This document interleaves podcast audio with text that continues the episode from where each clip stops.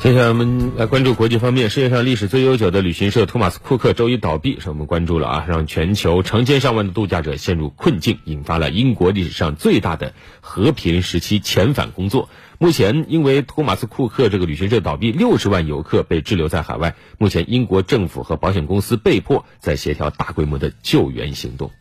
为了能一次性多运些游客，英国民航局出动了全球最大的宽体客机空客 A 三八零。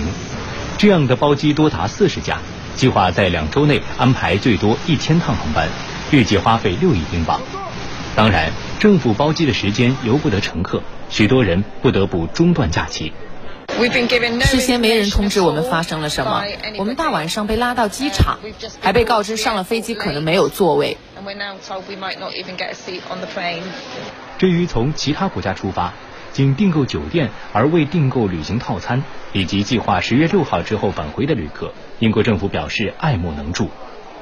和游客一样悬着心的，还有托马斯库克集团的员工们。现在充满了不确定性，所有人都很担心。我们什么消息都没有。相比游客和员工，与托马斯库克合作的酒店等供应商损失更大。本来十月初就该付清的账，现在估计再也不会付清了。托马斯库克欠你们很多钱吗？很多，数百万欧元。与此同时，不少欧洲国家的政府部门已紧急介入，与托马斯库克在当地的分公司交涉，希望将总公司破产的影响尽可能降到最低。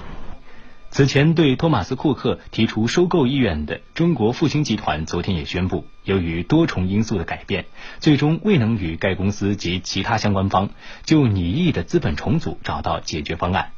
分析指出，这一声明意味着复兴旅文现阶段对托马斯库克注资失败，但不排除破产清算之后，复兴对该集团旗下部分优质资产进行收购。